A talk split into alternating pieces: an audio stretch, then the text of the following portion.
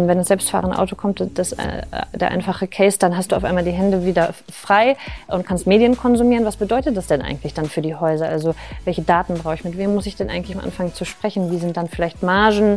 Wer hat dann die Hoheit ähm, über die Infrastruktur? Hm.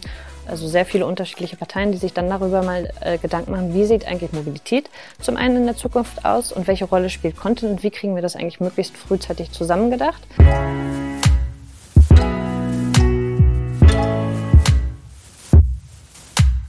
Herzlich willkommen zu meiner neuen Folge Different. Heute habe ich Nina Klaas, Head of Next Media hier in Hamburg zu Gast und wir haben gesprochen über Innovation, über die Rolle der Stadt Hamburg bei der Innovationsförderung, ihre Geschichte, sehr, sehr spannend. Ich kenne sie jetzt schon sehr, sehr lange noch aus Uni-Zeiten, von daher war das ein ganz, ganz tolles Gespräch heute. Viel Spaß dabei. Hallo Nina, herzlich willkommen hier ähm, zu meiner neuen Folge Different. Ich finde es super, dass du da bist. Ähm, wir sprechen heute ganz grob ähm, über die Themen Innovation, über Content, ähm, allerdings auch über dich als Person. Und ähm, da kann, glaube ich, niemand noch mehr erzählen als du selbst. Von daher, du sagst als du. Also, ähm, deswegen lass doch einmal damit starten. Wer bist du? Was machst du? Äh, mein Name ist Nina und wir kennen uns schon aus dem Studium. Das muss man, glaube ich, dazu sagen. Wir können aber, glaube ich, keine Insights mehr erzählen, weil es schon viel zu lange her ist. Ja, ich glaube, 14 Jahre haben wir äh, schon festgestellt. Und waren schon damals sehr innovativ. Ich finde auch. ja, aber seitdem ist so ein bisschen was passiert. Damals war ich, ähm, habe ich meinen Bachelor gemacht in ähm, Lüneburg ähm, und auch schon da auf den Bereich es nannte sich E-Business damals mhm. noch, ähm, spezialisiert. Habe ähm, dann schon so mehr oder minder in der Wertschöpfungskette der Medien angefangen, Praktika, Nebenjobs zu machen, habe in einem Startup angefangen, ähm, habe in einer Mediaagentur gearbeitet ähm, und so hat sich das so ein bisschen fortgesetzt und bin dann zum Spiegel gegangen. Das war so mein erster ähm, Vollzeitjob, das gibt es ja heute auch fast gar nicht mehr. Aber ja, ähm, habe da angefangen im Vertriebsmarketing der Spiegel, ähm, der hat sich mittlerweile schon ziemlich weiterentwickelt. Damals war er aber noch sehr klassisch unterteilt. Ähm, das heißt, im Vertriebsmarketing ging es tatsächlich darum, ähm, Hefte zu verkaufen. Auch das gibt es ja schon nicht mehr so richtig. Aber es fing eben an und dafür wurde ich eingestellt, im Prinzip ähm, alle Inhalte zu digitalisieren. Spiegel Online gab es damals schon eine ganze Weile. Ich habe aber gemerkt, ich würde das gerne irgendwie noch größer verstehen und bin dann nochmal an die äh, Uni Hamburg zurückgegangen und ähm, habe da genau zu diesem Thema nochmal ähm, äh, angefangen zu promovieren damals im, äh, und speziell zum Innovationsmanagement im Medienbereich. habe mir mal angeguckt, was gibt es da eigentlich für Open Innovation Lösungen, ähm, welche Prozesse, was ist anders in Medienhäusern, was muss man da beachten? Ja, also jetzt, das war ja, ja. Teil meiner Funktion. Vielleicht da einmal kurz eingehakt. Ich habe für sehr viele Verlage in den letzten Jahren E-Commerce-Projekte immer gemacht. Und ich habe genau das auch erlebt. Das können nicht einfach der Redakteur mal dieses ein bisschen Product Placement machen und dann sollten doch die Verkaufszahlen durch die Decke gehen. Na, auf gar keinen Fall. Ähm, und das, was du gerade gesagt hast mit dem, wie bindet man die Kunden grundsätzlich ein, trifft, glaube ich, einfach auch auf einen Typen Mensch. Also seine Daseinsberechtigung oder ihre ist ja einfach so meine Meinung. Ich bin Redakteur. Ich bin sozusagen, äh, ich, ich, ich weiß doch am allermeisten, allermeisten oder mein Anspruch ist es am allermeisten und dann lasse ich doch keine Fremdmeinung zu. Und so, ne? Also ich glaube, dass das äh, stelle ich mir wirklich als riesengroßen Kulturcrash und Herausforderung sozusagen dar.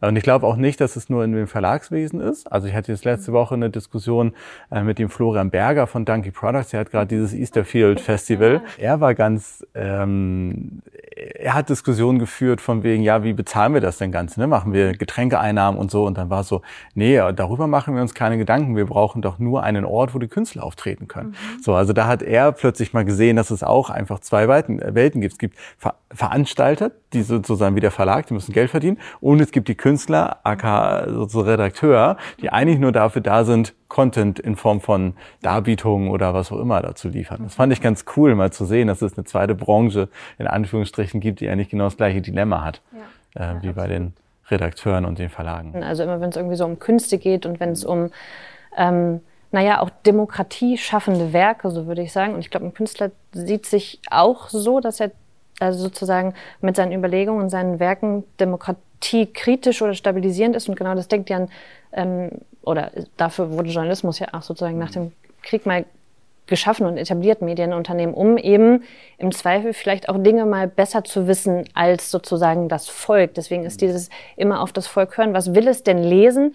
Führt ja nicht im Zweifel dazu, dass der Journalismus besser wird, aufklärerischer. Ähm, also so führt uns dann zum Thema ähm, Filterbubble. Und es gibt ja auch ein paar Verlage, die das trotzdem machen. Jetzt nenne ich sie nicht, die sozusagen auf die Kunden eingehen, aber also hat irgendwie auch seine Berechtigung natürlich. Ne? Ja.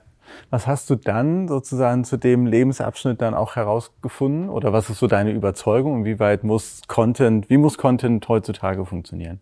So, also wen, wen musst du zusammenbringen? Content ist, glaube ich, in allem, was wir machen mittlerweile. In unserem Gespräch jetzt ist schon sozusagen der Content-Gedanke drin. Jedes Unternehmen denkt Content. Ähm, wir haben 2018, 2016, 2018 eine Studie gemacht, ähm, das nannte sich Media Worker.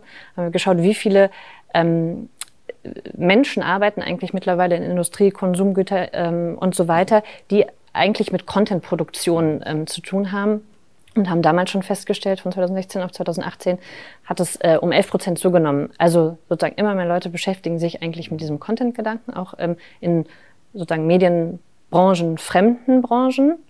Ähm, das heißt, es, es nimmt enorm an Wichtigkeit zu, weil man eben immer mehr gesehen werden will, es immer mehr Content gibt. Ähm, will damit sagen, es spielt eine elementare Rolle, diese Geschichte, seine Geschichte ausreichend intensiv zu erzählen. Meine persönliche Meinung ist allerdings, ähm, und das kennt man, glaube ich, wenn man mal seine eigene Message bei LinkedIn absetzen will, dass wir auch auf viel Content verzichten könnten und es dadurch ähm, wir vielleicht die Kernmessages, die uns manchmal dadurch ähm, die gar nicht mal an uns herankommen, vielleicht wieder ein bisschen intensiver wahrnehmen müssen. Die Kunden realisieren das ja mittlerweile, bestrafen auch sozusagen, wenn Content keinen Mehrwert hat. Aber auch da wieder der Gedanke, ähm, kann jeder einschätzen, ob Content eigentlich einen wirklichen gesellschaftlichen Mehrwert hat. Also jetzt drifte ich gerade so ein bisschen in Gemeinwohl ab. Welcher Content ist eigentlich gemeinwohlstiftend und welcher ist vielleicht rein kommerzialisiert, rein zu Konsumzwecken? Und das würde ich gerade so ein bisschen beschäftige mich gerade viel mit der Klimakrise und denke da auch gerade vor diesem Hintergrund ähm, sind manchmal ist es schade, dass wichtige Kernbotschaften nicht mehr richtig ankommen, weil wir so mit Content geflutet sind. Ist das Konsum-Content oder ist das, ist das einfach ähm, Bespaßungs-Content? Also wer lenkt uns ab eigentlich von dem, was du jetzt bezeichnest als wirklich relevanter Content Richtung Naturkatastrophen, Politik? Jeder tut äh, kund, was er meint. Ähm, und ich glaube, da hat sich was verändert. Mittlerweile spricht jeder seine Meinung aus und es ist nicht mehr gesammelt. Die Aufgabe, die früher Medienunternehmen hatten, sozusagen eine gesammelte Meinung zu bilden und die zu kommunizieren. Jetzt kommuniziert jeder die Meinung und wir haben es, glaube ich, als Menschheit, Gesellschaft noch nicht so richtig geschafft, da wieder ähm, äh, sozusagen gemeinsame Meinungen zu bilden, gemeinsame Werte. So, ne? Und deswegen pusht sich jede einzelne Meinung gerade so durch. Das ist so mein Empfinden. Ja. Klar, ich lebe selber natürlich auch in einer starken LinkedIn-Bubble und LinkedIn ist, glaube ich, sehr stark von eben diesem Personal Branding. Ich möchte, ich muss was sagen, damit ich was sage, damit ich wahrgenommen werde, damit ich überhaupt stattfinde in sozusagen dieser Businesswelt. Ich glaube, da wird extra noch mal viel Content so in das Feuer gekippt sozusagen ne, und heizt das wahrscheinlich nochmal noch mal stärker an. Ich habe ja selber ähm, sehr viel aus der Konsum, aus der E-Commerce-Branche heraus sozusagen auch viel mit Content zu tun, beziehungsweise die, die Ansätze, die ich immer habe, ist, gerade Herstellern zu sagen, keine Hersteller, äh, niemand darf mehr über ein Produkt wissen als der Hersteller selbst. Und mhm. warum produziert der eigentlich nicht auch noch mehr Content, ne? mehr mhm. Geschichten, Artikelinformationen, Bilder, Videos? Warum haut er nicht sich auch die ganzen Influencer und so? Also da ist, glaube ich, weil es schon wahrscheinlich wissenschaftlich, aber businessmäßig schon mhm. nachvollziehbar ist. Es führt halt einfach zu steigendem Umsatz, Kundenbedürfnissen und so weiter.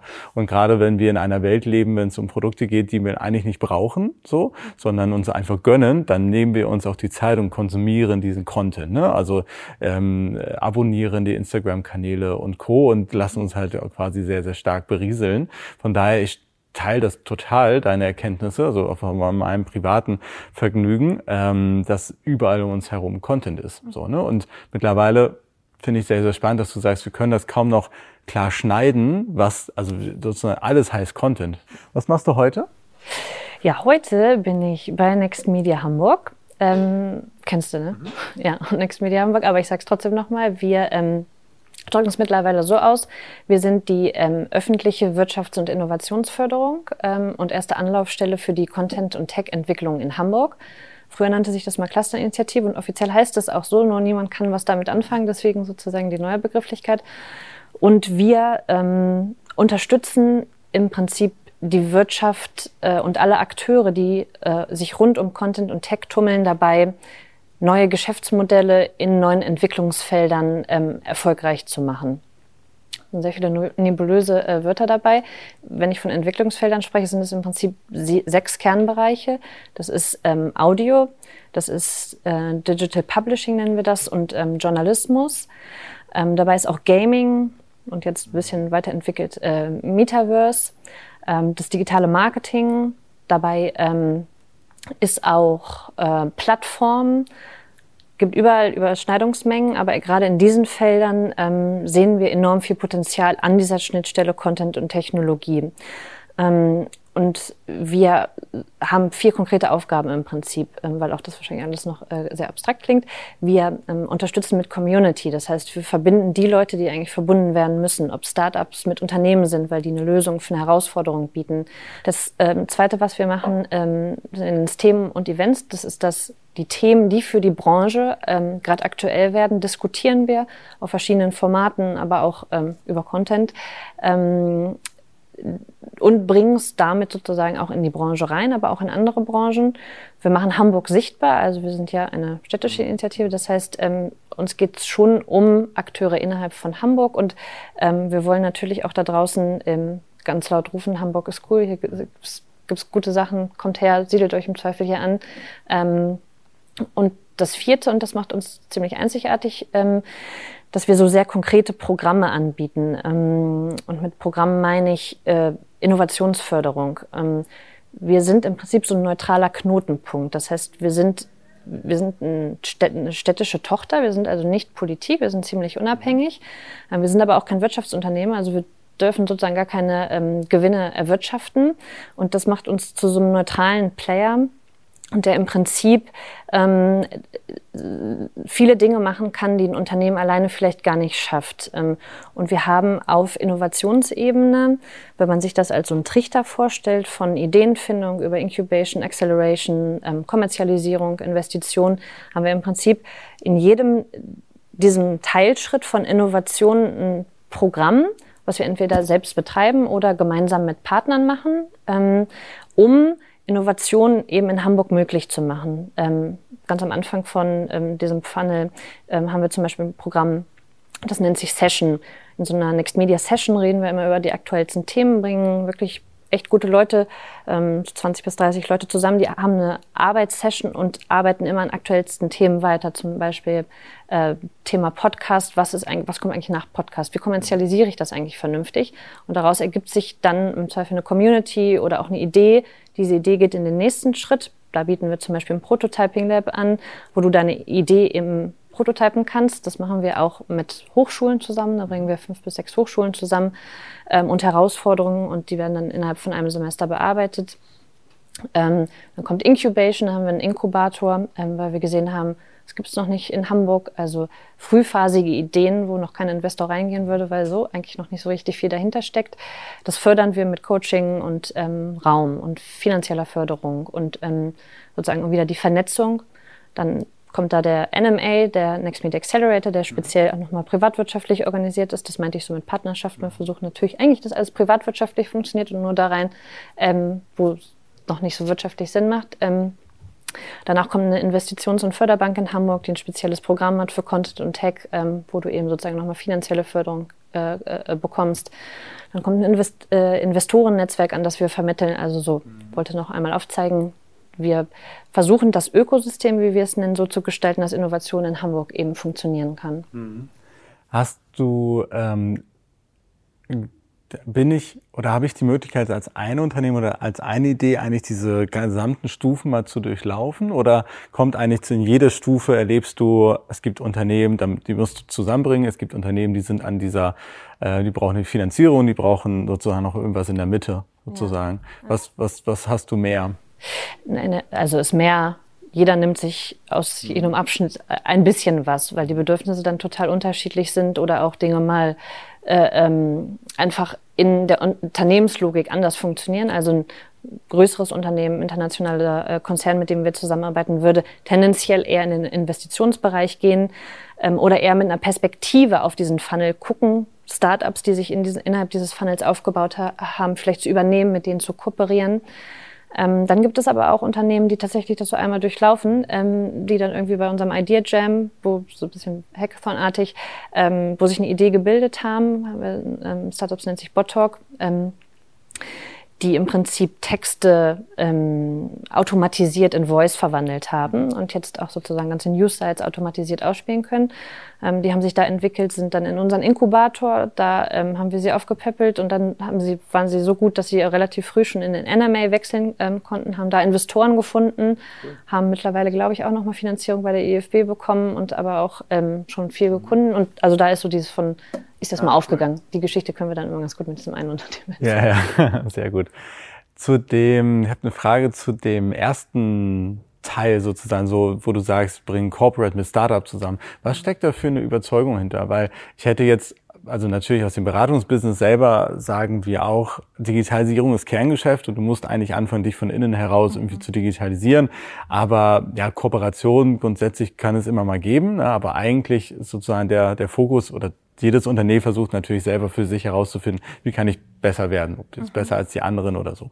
Aber bei euch steckt ja eher dieser bringe mehrere Unternehmen zusammen, weil eure Erfahrung dahinter ist, bringe viele Unternehmen zusammen, es kommt noch was Besseres oder Win-Win für alle raus? Oder was ist so die Erfahrung dahinter? Könntet ihr auch eigentlich eine städtisch geforderte äh, Beratung für jedes einzelne Unternehmen sein und sagen, Kühne und Nagel, wir beraten euch jetzt mal, damit ihr endlich mal was Vernünftiges, sozusagen digitales Neues im Mediabereich rausbringt. Ja. Na, erstens gibt es das natürlich schon, sonst würden wir ja den Beratung in weg, und das können wir auch gar nicht so gut. Ähm, aber der Gedanke dahinter ist, dass ist, naja, und dann klingt es jetzt theoretisch, aber dass es eben nicht nur Closed Innovation gibt und nicht nur, ähm, also dass irgendwann Ideenpotenziale und vor allen Dingen Umsetzungsenergien in ähm, Unternehmen limitiert sind und dass das auch gar nicht klug ist, sich nicht zu öffnen und eben auch Open Innovation, wie sich das dann nennt, äh, zu betreiben. Das heißt, und zwar mit Startups zusammenzuarbeiten, die Zweifel viel schneller sind und eine andere Kultur haben und eben auch ganz andere Ideen mitbringen. Ähm, ähm, oder aber auch eben das, was du jetzt gesagt hast, mit anderen Unternehmen. Weil wir sind, glaube ich, in so einer Zeit, wo Produkte ja nicht mehr so simpel und also eigentlich die Welt ist insgesamt nicht mehr so simpel, alles ist kompliziert und Produkte eben auch. Ähm, und, und jeder, jeder, jedes erfolgreiche Unternehmen, an das wir jetzt wahrscheinlich denken, ist ja im Prinzip eine eigene Plattform, ist eigentlich nur möglich, weil es mit anderen kooperiert. Ähm, sei es irgendwie jetzt nicht meine Vorbildunternehmen, aber fällt mir jetzt gerade ein, ein Uber, ähm, die sich ja sozusagen in eine Infrastruktur reingearbeitet haben, die also sowohl mit Städten als auch ähm, äh, eben auch als mit Unternehmen, als mit, äh, mit Konsumenten zusammenarbeiten musste, also so, eigentlich so eine krasse Co-Creation mit sehr vielen unterschiedlichen Partnern machen musstest. Und daran glauben wir total, also an diese offenen Innovationsprozesse, dass die eigentlich zu mehr führen können und auch zu, jetzt kommst du wieder eigentlich auch zu Gemeinwohl, weil du ja eigentlich auch ähm, auch die Konsumenten partizipieren lässt und im Zweifel was rauskommt, was wir alle wollen und was nicht nur das Unternehmen will und nicht nur die Politik und so weiter. Also dieses immer gemeinsam über eine Herausforderung oder eine Idee nachdenken, das feuern wir. Und da haben wir ein Format, das nennt sich zum Beispiel Content Foresight, wo wir genau das machen. Da sagen wir, hier ist mal ein Thema, zum Beispiel Mobilität, das steht jetzt mal im, im, äh, im Vordergrund und da sehen wir gerade wahnsinnig viel Bewegung. Das, das disruptiert sich gerade, da ergeben sich für andere Branchen auf einmal Chancen und so ist es auch für die Content- und Tech-Branche. Ähm, wenn das selbstfahrende Auto kommt, das, äh, der einfache Case, dann hast du auf einmal die Hände wieder frei und kannst Medien konsumieren. Was bedeutet das denn eigentlich dann für die Häuser? Also welche Daten brauche ich? Mit wem muss ich denn eigentlich am Anfang zu sprechen? Wie sind dann vielleicht Margen?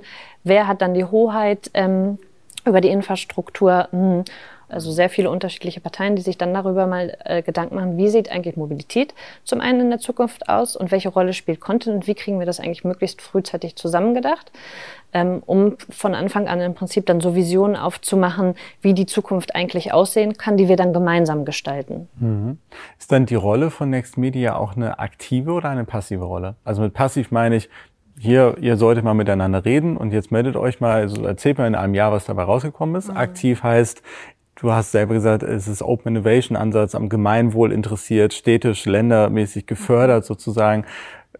äh, hoffe ich, dass du jetzt sagst, es ist eher eine aktive Rolle, sozusagen, um eure Leitplanken und Überzeugungen quasi auch mit einzubringen. Auf jeden Fall. Das, ähm, also das haben wir gelernt über viele Jahre, wo Cluster, glaube ich, dachten, es reicht, Leute in einen Raum zu stellen. Ähm, oder vielleicht waren die Zeiten auch einfach noch andere, deswegen, äh, also waren vielleicht simpler. Heute brauchst aber tatsächlich eine sehr aktive Rolle. Das, was ich meinte, wir sind so ein neutraler Knotenpunkt. Wir können es uns eben auch, auch erlauben, so eine Infrastruktur zu bauen, die dann in, in so einem Austausch funktioniert. Ähm, das heißt, wir gehen also wir machen uns sehr viele Gedanken, wie man das methodisch eigentlich strukturieren muss, dass man von sehr vielen unterschiedlichen Visionen, die man ja über, über, eine, über eine Zeitachse in 50 Jahren hat, wirklich auch zusammenbringt, dann Konsens herstellt. Da, also Content Foresight ist dann die Foresight-Methodik, die wir da jetzt sehr speziell angewandt haben. Ähm, wir machen uns Gedanken über, welche Leute brauchen wir eigentlich? Sind das eigentlich die Treiber und sind das auch die, die es am Ende in den Häusern vielleicht mit umsetzen sollen, die so eine gewisse Mindset für eine gemeinsame Umsetzung mitbringen. Also so diese Konstellation spielt eine richtig große Rolle. Ähm, wird tatsächlich genug Kapazität reingegeben, weil natürlich ist so eine Teilnahme auch, also sieht gut aus, aber wir brauchen Leute, die wirklich bei Content Foresight haben wir ein halbes Jahr sehr intensiv mit allen zusammengearbeitet. Also so das muss auch stehen. Ähm, und ähm, wir moderieren das dann auch tatsächlich. Wir holen uns auch Experten dazu, also auch mit Beratungen, ähm, die gewisse Methodiken dann vielleicht noch mal einen Tucken mehr drauf haben, als wir das äh, tun. Wir sind halt auch sieben Leute, manchmal dann auch ein bisschen eingeschränkt, brauchen also immer noch mal jemanden. Ähm, und äh, sozusagen haben einen konkreten Plan, wie so ein halbes Jahr eigentlich methodisch aussieht, ohne zu stark zu werden. Natürlich müssen wir auch flexibel sein. Und bei dem einen, also konkret bei diesem Projekt gab es noch mal verschiedene Untergruppen ähm, die dann unterschiedliche Bedürfnisse hatten. Die einen haben eine Vision skizziert, die andere haben tatsächlich einen Prototypen gebaut, wo irgendwie eine Blockchain entstanden ist. Ähm, und da dann auch die Flexibilität zu haben und auch das Geld und die Ressourcen ähm, zu ermöglichen, dass am Ende das rauskommt, was sich diese Gruppe dann jeweils ähm, vorgestellt hat wenn ich mal so eine Schwarz-Weiß-Perspektive aufmache, was funktioniert, so stelle ich mir vor, früher reichte es, auf der einen Seite zu sagen, wenn ihr innovativer seid, seid ihr alle sozusagen erfolgreich, redet mal miteinander. Ja. Die andere Seite ist, wenn ihr es nicht tut, droht, gibt es folgendes Drohszenario sozusagen. Mhm. Ich kann mir aktuell vorstellen, sowas würde aktuell viel notwendiger sein, beziehungsweise vielleicht auch etwas helfen, äh, mhm. Unternehmen dazu zu bewegen, etwas zu tun. Mhm. Ähm, ist das so? Also ich glaube, das, was die Politik, also wir sehen das ja doch, dass wenn die Politik ins Drohen kommt, dass schon ein wenig mehr passiert, als wenn alles auf Freiwilligkeit beruht, wenn du das auch meinst. Also das ist ja sowohl bei Digitalisierung, aber da entsteht ja bei Nichtmachen nicht so viel Schaden für andere. Aber mindestens mal bei der Klimakrise sehe ich, dass so das Drohen unbedingt notwendig ist, weil ähm, das Nicht-Reagieren eben Schaden bei anderen auslöst. Und ähm, das, also sozusagen, ja nicht nur bei anderen Unternehmen, sondern auch bei anderen Menschen, bei anderen Teilen auf dieser Welt. Also sozusagen ähm, glaube ich, dass das auch dringend notwendig ist. Ich habe aber schon das Gefühl, dass äh, Corona sowohl was Digitalisierung angeht, komisch so zwei Themenclustern zu sprechen, aber äh, Digitalisierung angeht, aber auch was die, das Klimathema angeht, deutlich aufgeholt haben, dass da also ähm, dass äh, das Drohnen vielleicht auch geholfen hat, aber dass tatsächlich auch die intrinsische Motivation der Mitarbeiter, und das macht ja eigentlich den Kern von solchen Unternehmen ähm, oder auch allen Institutionen aus, dass da nochmal ein Besinnen ähm, stattgefunden hat. Vielleicht, weil man sich mehr damit beschäftigen konnte, aber vielleicht auch, weil die Zeit jetzt einfach ähm, mhm. dafür ist. So. Ja. Ich kann mir auch vorstellen, beides, aber ich glaube auch, dass dieses sich Zeit nehmen und mhm. also A, Content konsumieren, also das, das, sehen wir auch ne, über die letzten Monate, je mehr die Leute zu Hause waren, plötzlich war Content-Konsum mhm. mega angestiegen, Netflix und Co. auf der einen Seite, aber auch überhaupt ähm, die, die, die Newsportale und so, die kann ich mir vorstellen, noch nie so viele ähm, ähm, Premium-Abos sozusagen verkauft haben ähm, ähm, wie, der, wie davor.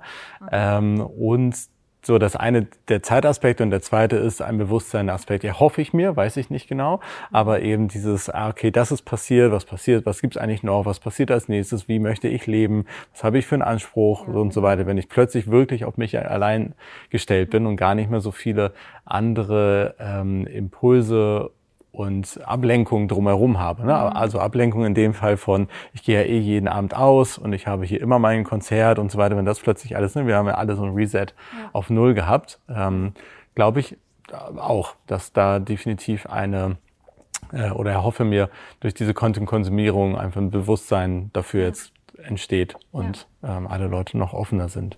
Äh, sowohl das, was du sagst, auf mich selbst, die auf jeden Fall äh, Zeit, sich mit sich selbst zu beschäftigen. Aber gleichermaßen hat uns doch diese Krise auch gezeigt, wie wichtig Gesellschaft, Zusammenhalt. Ich setze meine Maske auf, weil ich dir auch nicht schaden will. Also äh, äh, glaube ich, ist es auch mehr angekommen, weil wir uns wieder ein Stückchen mehr als Gesellschaft verstanden haben, dass eben irgendwie doch die Dinge zusammenhängen. Ähm, und dann ist es bei mir angekommen, weil ich mir für mich mehr Zeit genommen habe. Ich glaube, so ein, mhm. so ein mhm. zweierlei. Ja, ja, das, das passt ja. eigentlich ganz gut. Was ist die große Vision von dir oder von Next Media? Vielleicht von Next Media, aber dann auch von dir selber? Ähm, was würdest du, was, was stößt du gerade an? Was, wenn das fruchtet, was kommt hin, hoffentlich hinten bei raus? Hamburg ist ja einfach eine Medienmetropole ähm, und wir wollen auch, dass es so bleibt. Also das große Ziel ist, dass ähm, Hamburg weiterhin so gut mithält, ähm, auch mit anderen viel größeren Städten. Manchmal vergisst man ja auch, wie klein Hamburg dann doch irgendwie ist. Ähm, und dass hier Content und Tech einfach eine, eine, ein gutes Ökosystem findet, um weiter zu wachsen, um viele schöne ähm, Ideen für das Gemeinwohl, nochmal das Wort, ähm, entstehen zu lassen.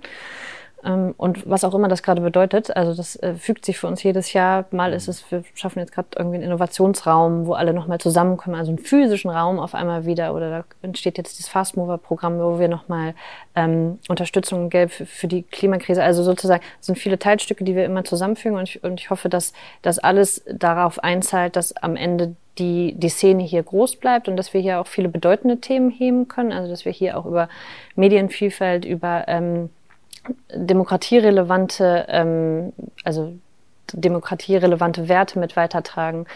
Ähm, und ich wünsche mir eigentlich, dass ähm, Hamburg auch als Stadt wohnlich bleibt. Und das ist das, was wir immer wieder hören. Ähm, wenn wir fragen, als Wirtschaftsakteur überlegt man vielleicht noch, ob es äh, nicht noch andere attraktive Städte gibt. Aber interessanterweise ist es dann, wenn es darum geht, wo willst du wohnen, kommt schon meistens Hamburg, weil es einfach auch eine wunderschöne Stadt ist und so eine große Vielfalt hat. Ähm, und das wünsche ich mir eigentlich, dass es auch so bleibt. Hat auch viel mit Kultur zu tun, hat auch mit guten Sen Senatoren zu tun. Unser Senator ist ja äh, Carsten Brostner und der macht da auch eine ziemlich gute Arbeit, was die ähm, Kulturförderung angeht. Mhm. Ja. Klasse, Nina, so sind wir auch schon am Schluss angelangt. Ähm, vielen Dank, war ein super, super spannender Austausch. Da bisher einfach ganz, ganz wenige Touchpoints in die Dinge, ähm, gerade ja, die, die du anschiebst, sowohl thematisch als aber auch von dem Konstrukt her. Bin aber stark motiviert ähm, zu beobachten, was ihr alles für Kampagnen ähm, macht und meinen Kunden das mitzugeben, dass es, solche, dass es diese Programme gibt, wenn sie es denn noch nicht wissen. Ja, sehr gut. Oder ihr selbst mal. Oder wir selbst mal. Ja. Das können wir auch. Klasse.